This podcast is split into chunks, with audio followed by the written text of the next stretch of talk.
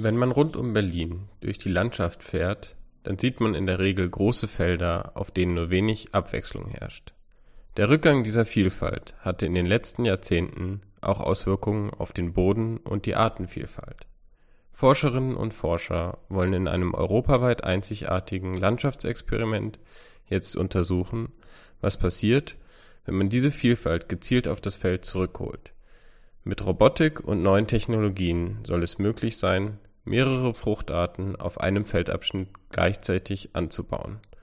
Was das genau bewirkt, wollen wir heute in unserer neuen Ausgabe des Querfeldein Podcasts beantworten. Viel Spaß!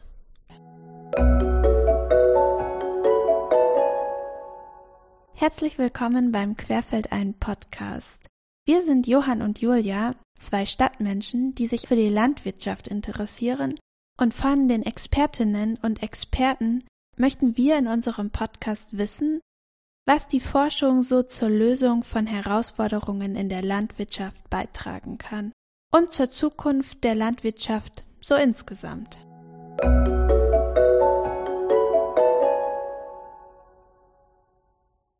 Die ersten Wörter, die mir so in den Kopf kommen, wenn ich an Landwirtschaft denke, sind zum Beispiel Heuballen, Traktor, Nahrungsmittelproduktion, Tiere auf dem Feld oder Wandern. Johann, woran denkst du denn da so?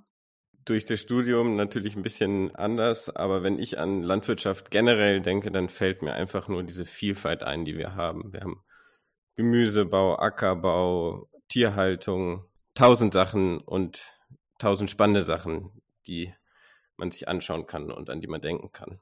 Das stimmt, es gibt richtig viel, an was man denken kann. Und tatsächlich fällt mir noch ein Wort ein, Konflikte. Vielleicht auch, weil wir in Berlin leben und man doch öfter mal von den Traktoren fährt, die durch die Stadt fahren.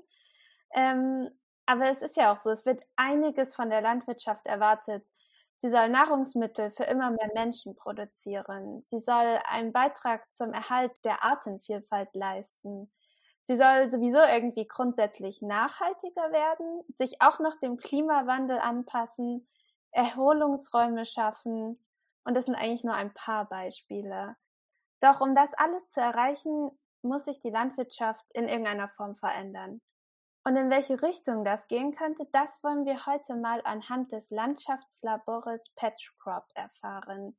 Und dafür haben wir zwei ganz tolle Gäste, und zwar die Koordinatorin des Landschaftslabores, Katrin Gramann, und äh, Felix Gerlach, auf dessen Flächen liegt nämlich das Landschaftslabor. Ähm, Katrin ist Agrarwissenschaftlerin am Leibniz Zentrum für Agrarlandschaftsforschung. Sie hat Erfahrungen in der Landwirtschaft in Mexiko und Uruguay gesammelt, bevor sie zurück nach Deutschland kam. Und zu ihrem Fachgebiet gehören unter anderem Langzeitexperimente sowie Stickstoffverluste in der Landwirtschaft. Und wie schon gesagt, koordiniert sie aktuell das Patchcrop Landschaftslabor, über das wir heute noch einiges lernen werden. Und aus der Praxis freuen wir uns heute Felix Gerlach zu begrüßen. Er ist Geschäftsführer des landwirtschaftlichen Betriebs der Komturei Lietzen in Brandenburg. Die Komturei hat 24 MitarbeiterInnen und eine Betriebsgröße von rund 4800 Hektar mit davon über 2000 Hektar Ackerland. Felix arbeitet seit 20 Jahren zusammen mit der Forschung. Äh, schön, dass ihr da seid, dass ihr heute Nachmittag die Zeit für uns habt. Und ähm, wir machen das, wie eben gesagt, immer so, dass wir so ein bisschen einleitend zum Forschungsprojekt ein paar Fragen stellen. Julia hat es erwähnt, wir sprechen über Patchcrop. Katrin, magst du vielleicht einleitend mal die landwirtschaftliche Fläche von Patchcrop beschreiben und genau damit unsere HörerInnen ein Bild vor Augen haben, was das, was man sich darunter vorstellen kann? Ja, äh, hallo, äh, herzlichen Dank für die Einladung. Das tue ich natürlich gerne. Ähm, also ja, das äh, Patchcrop Landschaftslabor äh, befindet sich circa äh, zehn Kilometer entfernt hier vom Zalf äh, in Müncheberg auf den landwirtschaftlich genutzten Flächen der Kultura Liezen. Und es handelt sich dabei um einen ehemals äh, 70 Hektar großen Schlag, der dann im Zuge unserer Forschungsaktivitäten sozusagen umfunktioniert wurde und nun aus 30 einzelnen Flächen besteht. Und die sind jeweils einen halben Hektar groß. Dazu kommen dann noch Blühstreifen und Buffer und Referenzflächen im Umkreis. Und alle Teilflächen sind mit unterschiedlichen Kulturen bestellt. Und ähm, das könnte dann je nach Zeitpunkt im Jahr bedeuten, dass wir dort bis zu neun verschiedene Ackerkulturen finden werden. Und aus der Luft sieht das dann aus wie ein großer Flickenteppich oder ein Mosaik aus verschiedenen Farben und Strukturen. Und wenn man es ganz einfach beschreibt, was wird dort erforscht? Wofür macht ihr das? Ja, einfach ist gut. Dafür ist das äh, Projekt doch äh, ziemlich komplex. Also für uns ist Patchcrop ein innovatives Landschaftslabor, in dem wir versuchen, nachhaltige Anbausysteme der Zukunft zu designen, zu planen und dann zu testen. Um das zu erreichen, steht äh, unser Versuch, ich würde es beschreiben, auf, auf zwei großen Säulen. Die erste Säule äh, ist die Diversifizierung und die zweite Säule ist, sind die Technologien. Diversifizierung bedeutet ja Vielfalt und die kann im agrarwissenschaftlichen Kontext sowohl zeitlich als auch räumlich umgesetzt werden.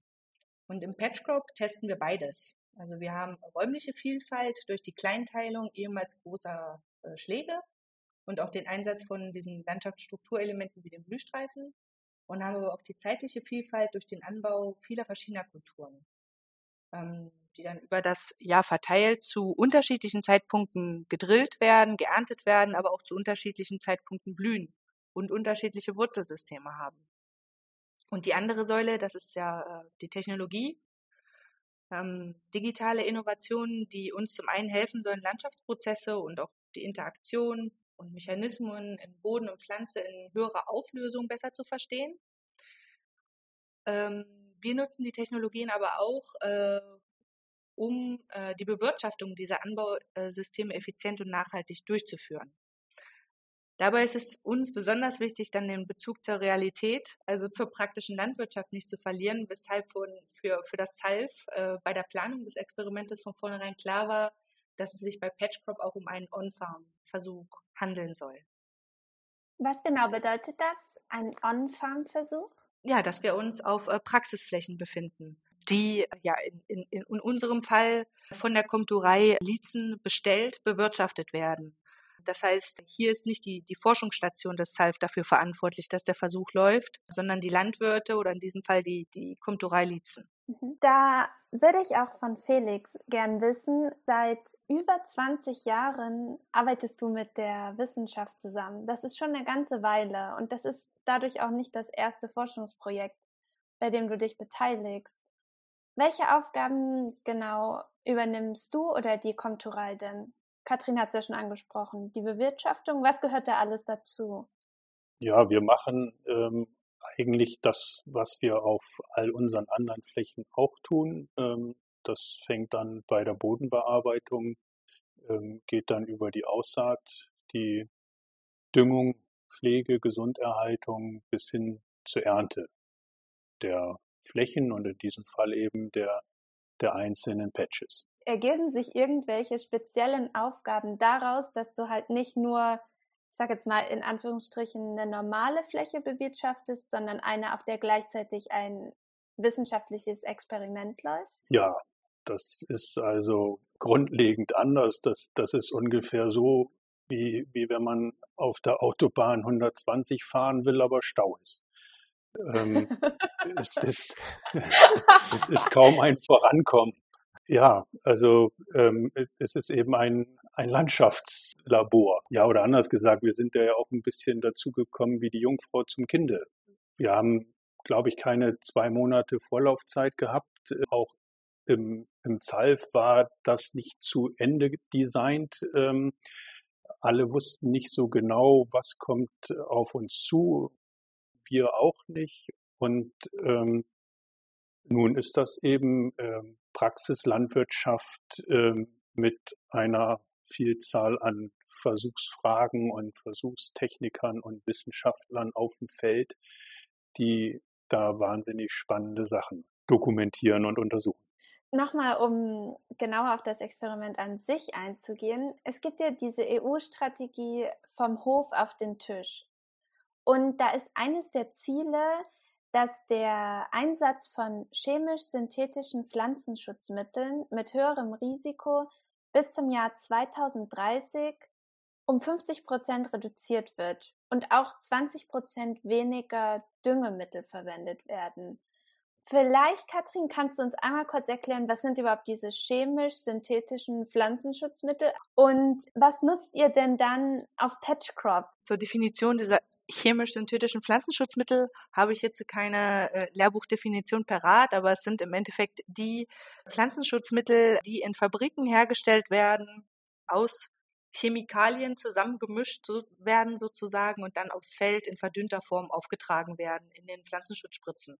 Wir hätten als Gegenteil oder Alternative dazu die biologischen Präparate, die dann im ökologischen Landbau zugelassen sind. Und ja, sei es äh, die chemisch-synthetischen oder die biologischen Pflanzenschutzmittelpräparate, alle dienen im Endeffekt dazu, die Pflanze zu schützen, etwa prophylaktisch oder nachträglich vor Krankheiten, vor Pilzen, vor Schädlingen. Und ja, je nach Wirkungsgrad und, und, und Wirkungsweise wird etwa die Pflanze direkt geschützt oder das Insekt wird äh, abgetötet. Um, genau. Und ja, natürlich ist dieses Thema der Reduktion vom Einsatz chemisch-synthetischer Pflanzenschutzmittel hat dieses Thema auch in Patchcrop einen sehr hohen Stellenwert. Ähm, es ist im Endeffekt eines der primären Forschungsziele in diesem Experiment, dass wir mittel- und langfristig erreichen wollen, dass wir weniger chemische Pflanzenschutzmittel einsetzen und ähm, dafür genau haben wir ja dieses Diversifizierungspaket sozusagen räumlich und zeitlich im Patchcrop umgesetzt. Ähm, hier möchte ich auch äh, nicht unerwähnt lassen, dass wir genau bei dieser Fragestellung zu Strategien der Reduktion von Pflanzenschutzmitteln tatkräftige Unterstützung bekommen von Kollegen des Julius Grün Institut aus Kleinmachnow, die die Komturei und auch uns in wichtigen Fragestellen zu Reduktionsstrategien Empfehlungen aussprechen. Ähm, das ist wirklich eine ganz tolle Kooperation, die auch im Rahmen dieser EU-Initiative Towards Pesticide-Free Agriculture ja, entstanden ist. Und ja, mit den Kollegen vom JKI diskutieren wir dann zusammen mit der Komturei wichtige Punkte des integrierten Pflanzenschutzes, um dann wirklich gemeinsam Strategien zu entwickeln, was wir dann für jede Kultur dann tatsächlich umsetzen können, um langfristig gesehen weniger Pflanzenschutzmittel einzusetzen. Also wenn es darum geht, dass es kleinteiliger wird, also dass man vielleicht nicht über das ganze Feld ein was sprühen muss, weil eigentlich nur an einer Ecke das gebraucht werden würde.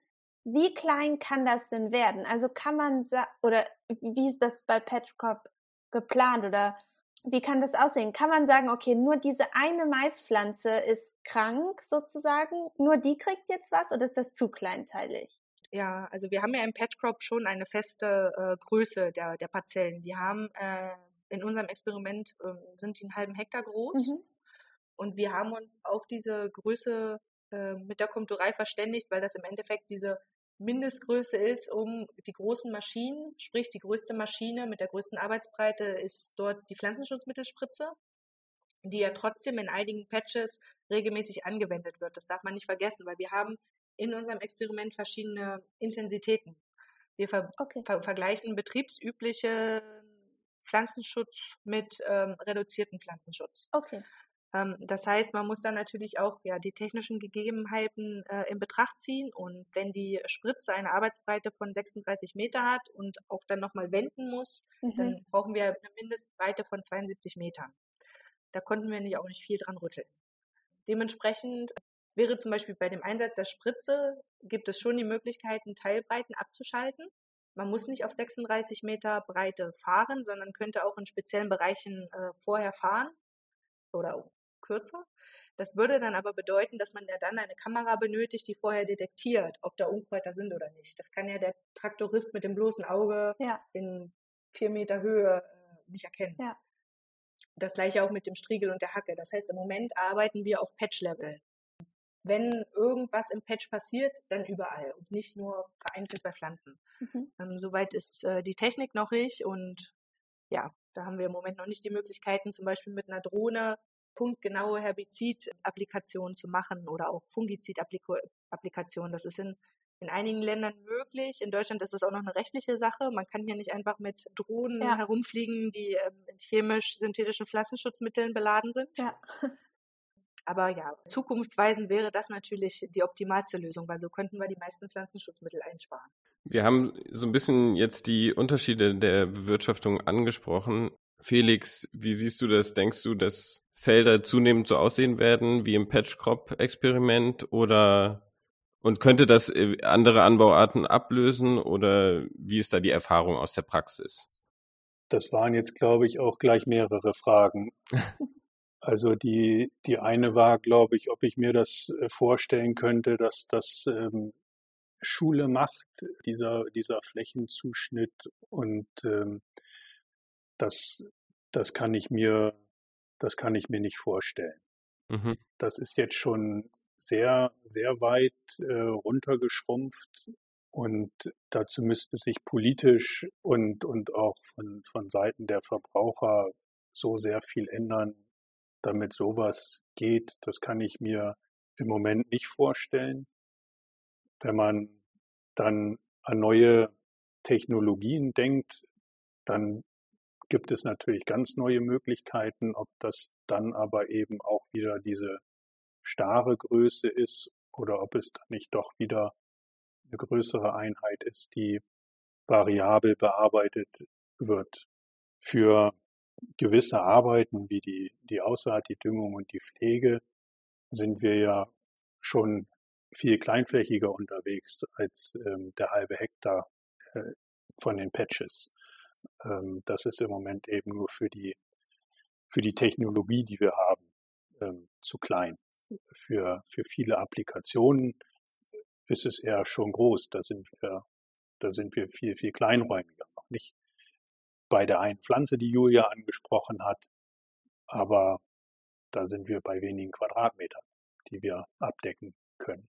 Also ich meine, Quadratmeter, dann kann man ja schon auf sehr genau auf bestimmte Flächen eingehen. Vielleicht kann ich da, kann ich da noch mal ganz kurz noch was hinzufügen. Man darf bei, de, bei dem Ganzen auch nicht vergessen, dass die Comturalizen ein wirklich sehr moderner, technologisierter Betrieb ist. Das heißt, wir haben Maschinen und arbeiten mit, sagen wir mal, Bodenzonenkarten sozusagen, die es möglich machen, teilflächig zu düngen zum Beispiel oder auch schon eine teilflächenspezifische Aussaat durchzuführen. Sprich, man hat dann in, in einigen Teilen des Feldes eine ganz andere Aussaatstärke als in anderen. Ähm, das haben andere Betriebe natürlich nicht. Da haben wir einen enormen Vorteil. Auch der Fakt, dass die Konditorei mit permanenten Fahrgassen arbeitet, macht für uns die ganze Versuchsführung viel einfacher, weil wir so wirklich am Bildschirm eigentlich viele Sachen schon vorher planen, genau planen können und gehen dann einfach mit dem GPS-Gerät raus und wissen genau, wo wir beproben können zum Beispiel und wo nicht. Das wollte ich noch hinzufügen, weil es, glaube ich, äh, innerhalb dieser Kooperation noch sehr, sehr wichtig ist, ja, nochmal hervorzuheben, dass wir da ähm, wirklich auch äh, einen Glücksgriff hatten, sozusagen mit unserem On-Farm-Partner, der da schon so auf einem sehr hohen technischen äh, Niveau arbeitet. Ähm, das tun andere äh, Betriebe in Deutschland oder in Europa aber nicht. Und da ist teilflächenspezifische Bewirtschaftung oder Precision Farming noch ja, weit entfernt. Wie, wie kommt das, Felix? Kommt das durch die wissenschaftliche Arbeit äh, seit 20 Jahren, dass ihr die Technologie da schon habt oder ist das aus, der, aus dem Betrieb so entstanden? Das, das hängt nicht so sehr mit der Wissenschaft zusammen. Der, ja, das war eigentlich ein, ein Wunsch von mir. Das, das liegt so sehr auf der Hand. Also wir haben, wir haben eben diese sehr heterogenen Flächen. Die, die Flächen sind groß und alle paar Meter wechseln die Bedingungen.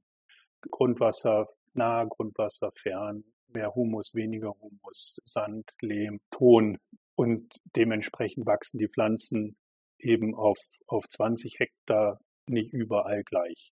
Und da war es eben erst üblich, auf, auf den 20 Hektar eine Maßnahme zu machen. Eine Menge Kalk, eine Menge Dünger, eine Menge Saatgut. Man, man wurde aber eigentlich keiner Pflanze gerecht. Ähm, abgesehen von den äh, Folgen für, für die Umwelt. Und ähm, dann gab es eben langsam diese GPS-Technik. Ähm, die Landtechnikindustrie ist ähm, aufgesprungen und hat Maschinen entwickelt, die Mengen Dünger, Kalk variabel ausbringen können.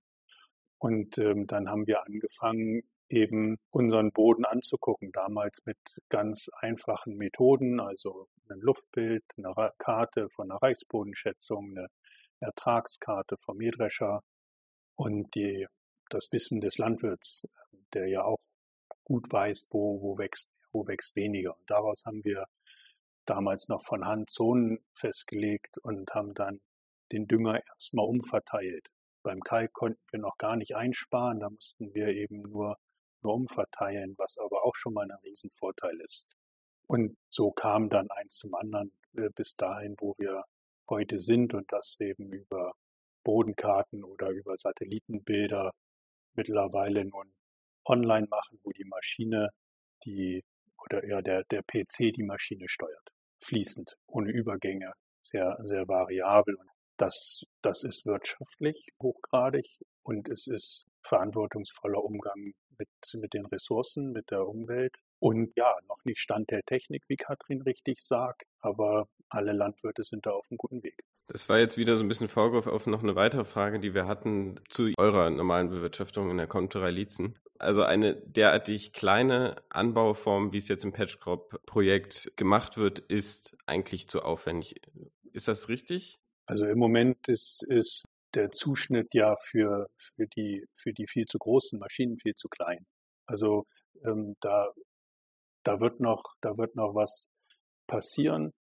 Ähm, was, was für kleinere Einheiten spricht, ist eben, dass zum Beispiel auf, auf unseren Böden äh, auf, oder auf, ja, auf unseren Böden und auf einem 20 Hektar Schlag ähm, wir nicht überall die Bedingungen haben, um einen Weizen anzubauen. Und das, da sind Bereiche, da, da passt eher der Roggen hin. Und das kann man aber eben in der, in der flächigen Bewirtschaftung und auch mit der Technik, die wir heute haben, nicht parallel auf einer Fläche etablieren da, da sind wir dann wieder, wo eben dieses ähm, Kleinteilige seine, seine Vorteile hat. Das heißt, die treibende Kraft wäre sozusagen die technische Möglichkeit und auch Verfügbarkeit für die Landwirte, dass sowas wie Patchcrop umgesetzt werden kann. Ja. Okay. Katrin?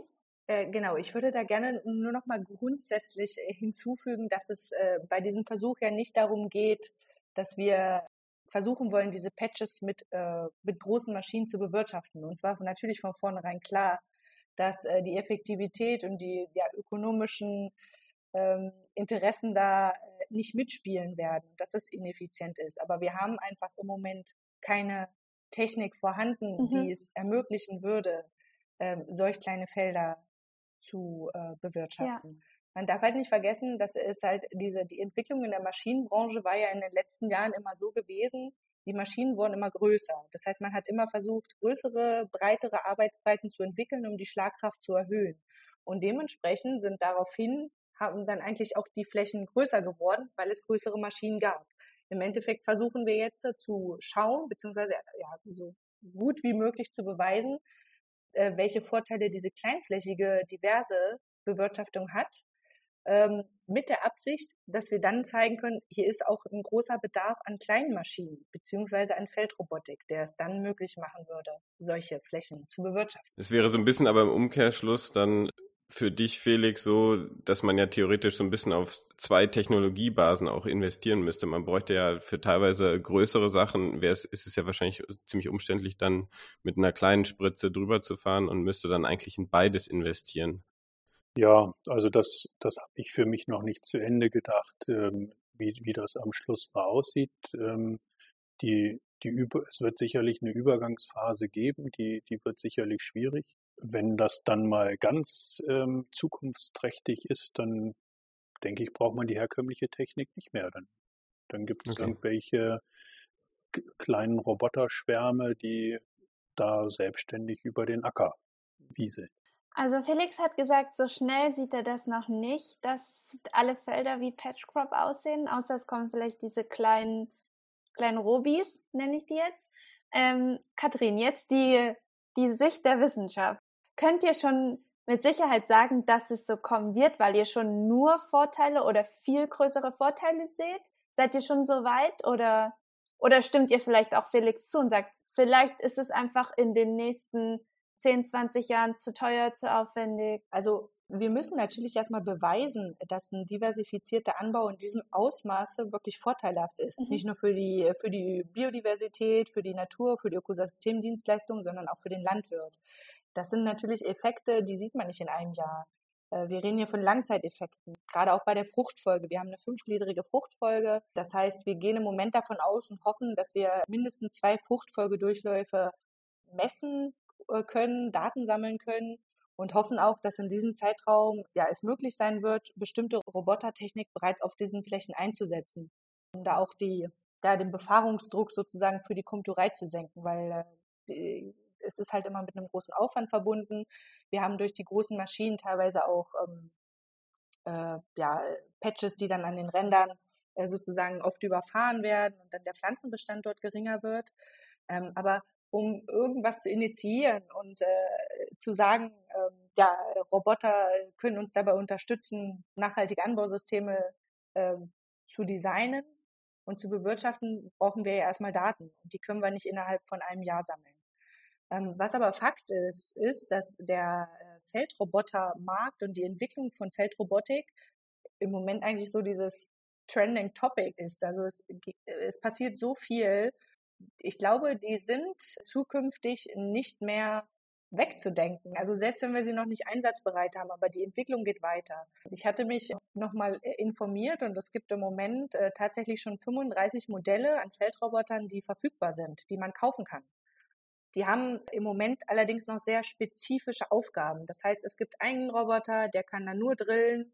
Es gibt einen Roboter, der kann nur zwischen Mais rein Unkraut hacken. Klingt auch wieder teuer. Genau, das heißt, in unserem Patchcrop-Ansatz würden solche Roboter nichts bringen, weil wir bräuchten dann 15 verschiedene, die dann all unsere neuen Kulturen und verschiedenen Arbeitsgänge bedienen würden. Und das macht aktuell keinen Sinn und hat halt auch, ja, genau, einen großen Investitionsaufwand, den wir in der Wissenschaft nicht leisten können. Von daher, ich kann mir gut vorstellen, dass es in Zukunft gerade bei spezialisierten Betrieben immer mehr dazu kommen könnte, dass auch Robotik eingesetzt mhm. wird, zum Beispiel im Weinbau. Ah, da gibt's das schon. Ja, genau. Das, das ATB ist dort zum Beispiel in der Entwicklung vom äh, Sunbot beteiligt und der wird für, für den Obstbau, glaube ich, zum Beispiel eingesetzt. Nicht Weinbau. Aber es gibt auch schon Roboter für, den ja, das sind dann halt natürlich sehr selektive Aufgaben, die dann dort, die dann dort übernommen werden vom Roboter, sei es die Ernte oder vielleicht auch das, das Schauen nach Krankheit, das äh, Absuchen, Detektieren von Krankheiten. Aber es ist auch in der Zuckerrübenproduktion werden die schon in einem kleineren Umfang eingesetzt. Da gibt es auch schon Projekte. Ich meine, daran sieht man das natürlich auch. Das ist äh, einfach auch in der Forschung, in der Wissenschaft im Moment überall ja, ausprobiert wird.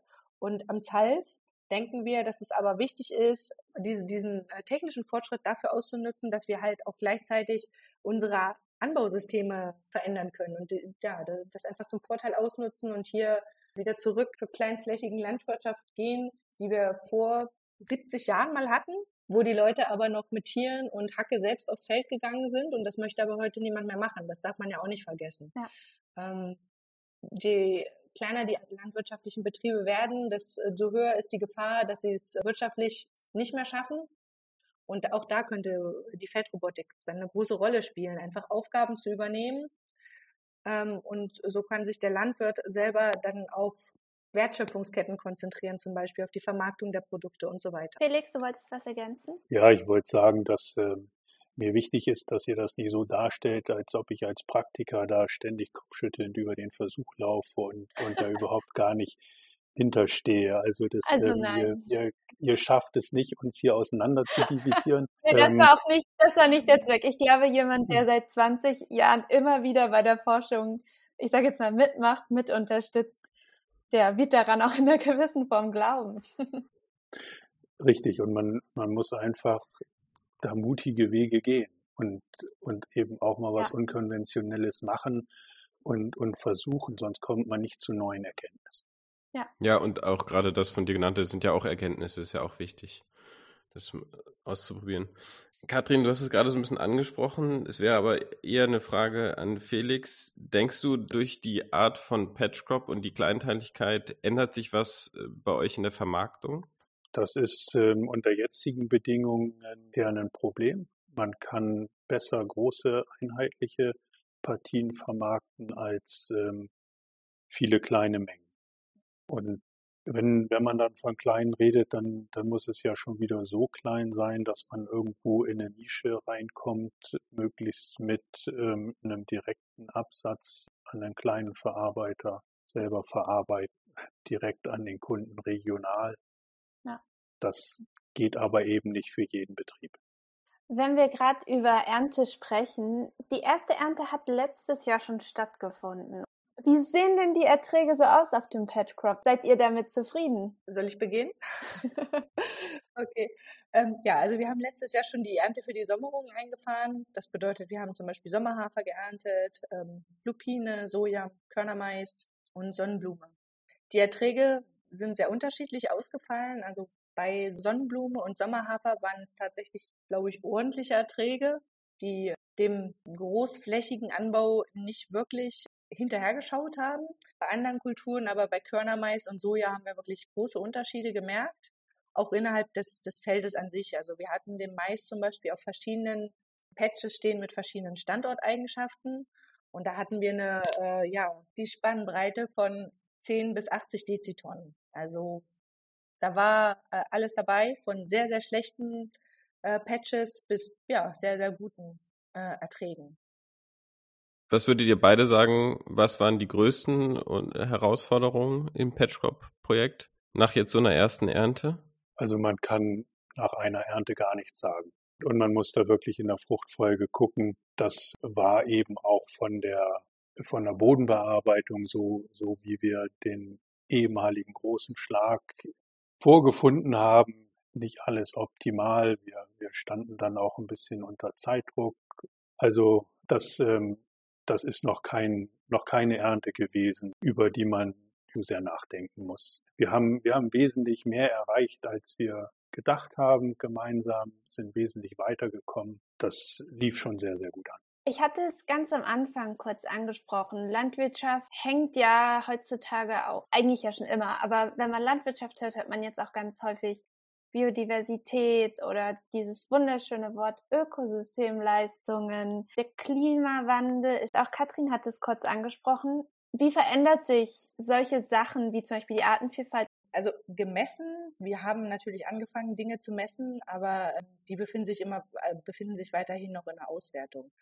Aber ein wichtiger Punkt innerhalb dieses Messprogramms, das wir haben, sind Biodiversitätsmessungen. Dazu gehört zum Beispiel ein äh, Vogelmonitoring, also eine Vogelkartierung im Gebiet, um zu schauen, ob es, ob die Abundanz von Vögeln und auch die, die Arten sich innerhalb des, des Schlages, des diversifizierten Schlages unterscheiden mit den Vogelarten, die wir in benachbarten Einkulturfeldern sozusagen finden. Und ein anderer Punkt sind ja auch wichtige Nützlinge, wie zum Beispiel Spinnen und Laufkäfer, die auch untersucht werden bzw. gemessen werden, weil wir uns natürlich erhoffen, dass ja der, der, der Einsatz von so vielen verschiedenen Kulturen auf dem Feld genau das bewirkt, dass wir ähm, mehr Nützlinge haben, dass wir eine höhere Biodiversität haben, besonders bei den Insekten. Das vielleicht zur Ökosystemdienstleistung Biodiversität. Aber es gibt ja noch ganz andere. Also zum Beispiel auch, wenn es äh, um, um den Bodenschutz, die, die Bodenfruchtbarkeit geht, denken wir natürlich auch, dass mit dem, mit dem Einsatz von, von, von fünf verschiedenen Kulturen in einer Fruchtfolge, die zudem auch noch Leguminosen haben, also in jeder Fruchtfolge befindet sich eine Leguminose und dann wechseln wir auch zwischen Sommerung und Winterung und nutzen auch Zwischenfrüchte. Das heißt, zwischen einer Sommerung und der nächsten würde man im Winter dann trotzdem eine Zwischenfrucht finden. Wir haben dadurch einen permanenten Bodenschutz. Unser Boden ist das ganze Jahr über bedeckt, mehr oder weniger, und dementsprechend weniger anfällig für Bodenerosion durch Wind oder Wasser. Und wir hoffen uns natürlich auch, dass diese ganze Fruchtfolge oder Fruchtfolgeabfolge positive Effekte auf Nährstoffdynamiken im Boden hat. Zusätzlich kommt noch dazu, dass die Komturei selber schon seit Jahren konservierend arbeitet. Das heißt, nur ähm, sehr oberflächliche Bodenbearbeitung und Saatbettbereitung durchführt und kein tiefes Pflügen. Was auch nochmal zusätzlich dazu beiträgt, dass wir Bodenfruchtbarkeit erhöhen können, dass wir Kohlenstoffgehalte langfristig im Boden erhöhen können. Zumindest hoffen wir das. Und ein weiterer wichtiger Aspekt bezüglich der Diversifizierung ist natürlich diese Stabilität, die wir uns erhoffen bezüglich des Klimawandels. Den hattest du ja jetzt schon angesprochen. Also die Idee dahinter ist einfach, dass man insgesamt versuchen sollte, als, als Betrieb sein, sein, sein Portfolio an Ackerkulturen einfach zu erweitern. nicht nur auf Getreide, Wintergetreide zu setzen, sondern äh, Winterung und Sommerung, äh, verschiedene Sorten, verschiedene Kulturarten, um dann einfach zu schauen, dass wenn es dann mal zu einem Wetterextrem kommt, einer längeren Dürre oder einem großen Hagel und man dann eine Fruchtart dadurch verliert und eine Missernte einfährt, dass man dann trotzdem noch andere Schläge im Repertoire hat, die, wo die Kultur wahrscheinlich noch in einem anderen Stadium ist und dementsprechend davon nicht betroffen. Also man, man erhöht dadurch insgesamt ja, die, die Stabilität der, der Produktion der, der, der Betriebe. Das ist zumindest das, was wir uns erhoffen. Und man muss natürlich voraussetzen, das funktioniert nur und ist nur sinnvoll, wenn man dann die Produkte im Nachhinein auch los wird und verkaufen kann. Felix, was würdest du denn sagen? Was wünschst du dir von der Forschung? Eigentlich ähm, wünsche ich mir, dass das ähm, so weitergeht, dass das SALF und auch zum Glück viele andere landwirtschaftliche Forschungseinrichtungen sind sehr praxisnah. Das, das ist ganz, ganz wichtig.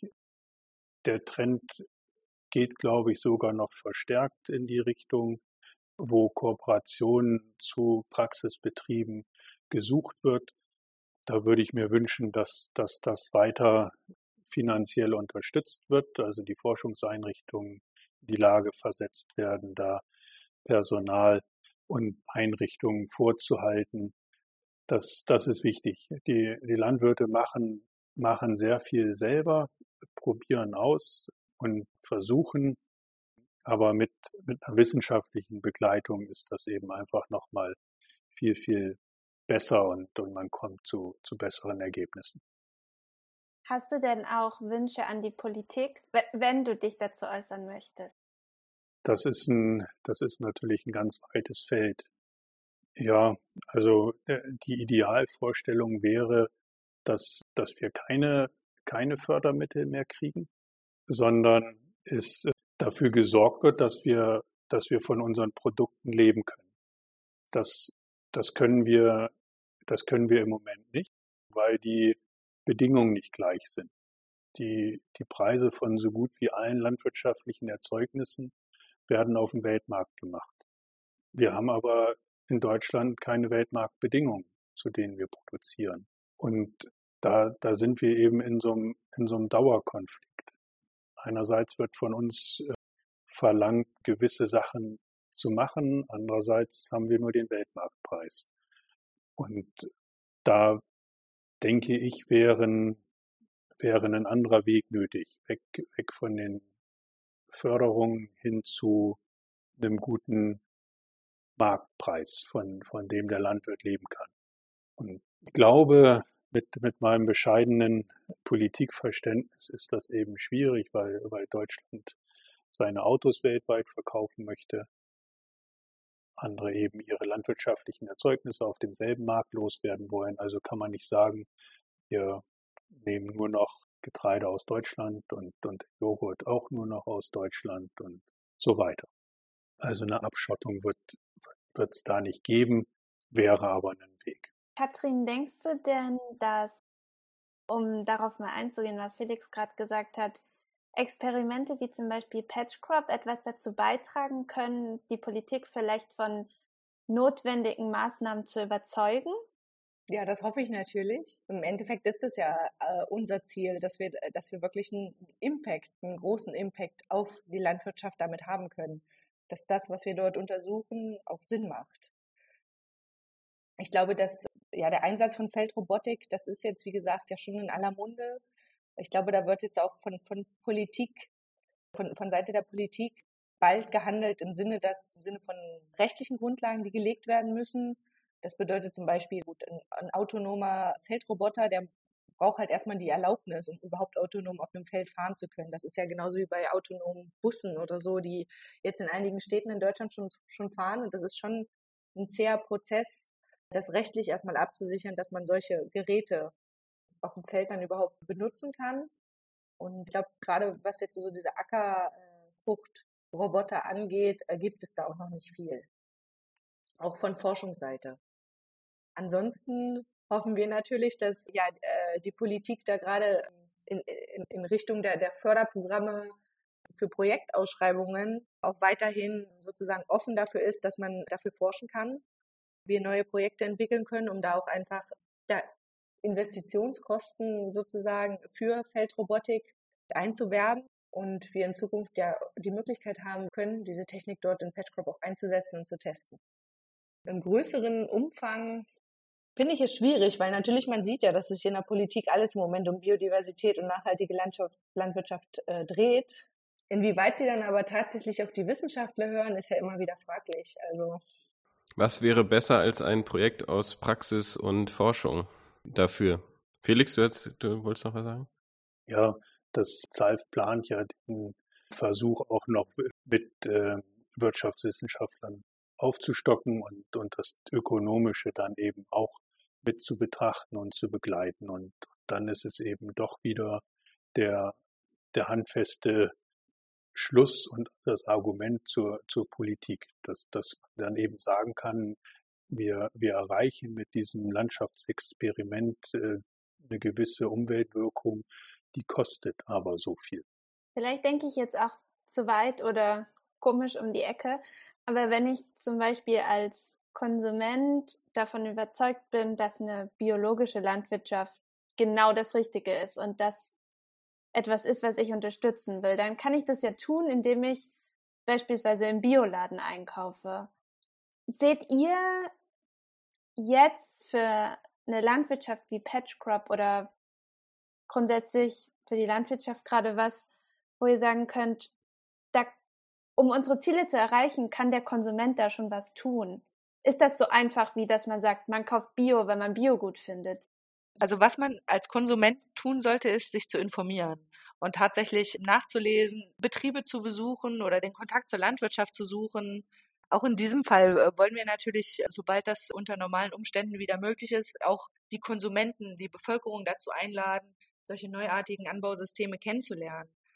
Weil Fakt ist auch, nicht alles, was Bio ist, ist grün sozusagen. Ne? Ähm, ich glaube, da haben wir mit Petcrop einen, einen relativ integrierten Ansatz, dass wir sagen, wir wollen keine biologische Landwirtschaft im, im, im Sinne der Definition der EU oder Demeter, sondern wir versuchen die Landwirtschaft zu ökologisieren und einfach so wenig wie möglich einzusetzen, aber so viel wie möglich rauszubekommen. Und das dann auch noch unter diesen Umständen, dass wir Ökosystemdienstleistungen äh, schützen oder sogar erhöhen können. Mithilfe von Technologie. Und das, ich kann mir gut vorstellen, dass das in der Bevölkerung bei vielen befremdlich wirken kann, wenn es irgendwann in 10, 15 Jahren äh, so weit sein sollte, dass wir tatsächlich Roboter auf unserem Feld fahren sehen. Das ist, glaube ich, was sehr komisches, weil, weil man Landwirtschaft ja mit, mit Handarbeit, mit schmutzigen Händen verbindet. Ich weiß nicht. Also ich, aber es ist ja zum Beispiel bei, der, bei, bei den Milchkühen in der, in der Milchviehwirtschaft schon was ganz Normales, dass dort Melkroboter sind. Die sieht nur keiner. Ja, das ist äh, die Sache, man sieht es nicht, man kennt es nicht. Genau. Ist auch bei, wahrscheinlich werden auch Biokühe mit, mit Milch, Melkrobotern gemolken. Naja, also es ist ja Grundsatzdiskussion. Ähm, ich glaube, da fahre ja, steige ich lieber nicht äh, auf den Zug. Aber das, äh, ich denke, wichtig ist es da wirklich ja äh, äh, offen zu sein, äh, die Türen offen zu halten, wenn Interesse der Bevölkerung da ist, zu zeigen, was wir da wirklich machen und äh, hoffentlich ist das äh, vielleicht noch dieses Jahr, vielleicht dann nächstes Jahr äh, möglich, dass man auch so äh, Feldtage für die Bevölkerung äh, organisieren kann. Tag der offenen Tür sozusagen im Patchcrop, um zu zeigen, was, was da gemacht wird. Nicht auf wissenschaftliche, sondern auf ja, direkte, vereinfachte Art und Weise, um zu erklären, was wir dort erreichen wollen und dass Technologie nicht unbedingt immer was Schlimmes bedeutet. Dann würde ich gerne noch kurz auch auf deine Frage antworten und ähm, sagen, dass wir in, in Deutschland doch hervorragende Bedingungen haben. Wir, wir haben die gesamte Brandweite biologisch, ökologisch, biologisch, dynamisch, konventionell. Jeder kann nach seinen Vorlieben einkaufen, ist, ist es alles da. Ja. Mir ist an der Stelle die Regionalität eigentlich viel, viel wichtiger. Ich kann hervorragend sicher und umweltschonend produzierte konventionelle Nahrungsmittel kaufen kann biologische Produkte kaufen, bitte immer regional, so regional wie irgendwie geht, dann sind wir ein Riesenstück weitergekommen. Stimmt, damit unterstützt man ja auch praktisch die Landwirtschaft in seiner Umgebung. Genau, und nicht die weit weg, wo erst noch was eingeflogen und importiert werden muss. Nicht die Mango aus weit, weit weg. die kann es ja auch mal sein. ja. Ich denke mal, ihr könnt gerne noch ein Schlusswort sagen, wenn ihr möchtet, wenn ihr noch irgendwas ergänzen wollt. Ja, ich würde mich gerne bedanken und zwar bei dem super tollen Team, was wir im Petcrop haben. Sprich, alle Techniker, alle Wissenschaftler, alle Mitarbeiter der Komturei, alle Kollaborationspartner vom JKI, aber auch von, von der Universität Bonn, von den Projekten Darkes Phenorob, bei den vielen Praktikanten und Studenten. Alle haben in den letzten Monaten, im letzten Jahr, weil wir haben ja tatsächlich erst vor einem Jahr begonnen, Unbeschreibliches geleistet, gerade in, in, in der aktuellen äh, Situation, die ja genau vor einem Jahr auch begonnen hat. Und äh, ja, ich glaube, wir haben einfach nach zwölf Monaten schon so viel geschafft, womit keiner gerechnet hätte. Wir haben schon super interessante Daten gesammelt und es war einfach toll zu sehen, ähm, ja, wie sich die Menschen mit diesem neuen Forschungsansatz motivieren lassen. Ja, der, der, der Zulauf, den wir auch bekommen haben, auch das, das Interesse von der Bevölkerung. Aber nochmal herzlichen Dank an alle Beteiligten, ähm, besonders an die Menschen, die dann jeden Tag oder zwei, dreimal die Woche aufs Feld gefahren sind, um dort wirklich zu messen, zu bestellen und so weiter. Das äh, ist unbeschreiblich und äh, ein herzliches Danke. Ich hoffe, ihr hört das alle. ja, dem kann ich mich nur von Herzen anschließen. Damit ist wirklich alles gesagt. Schön. Perfekt. Super Schluss. Ja. Ja, vielen Dank.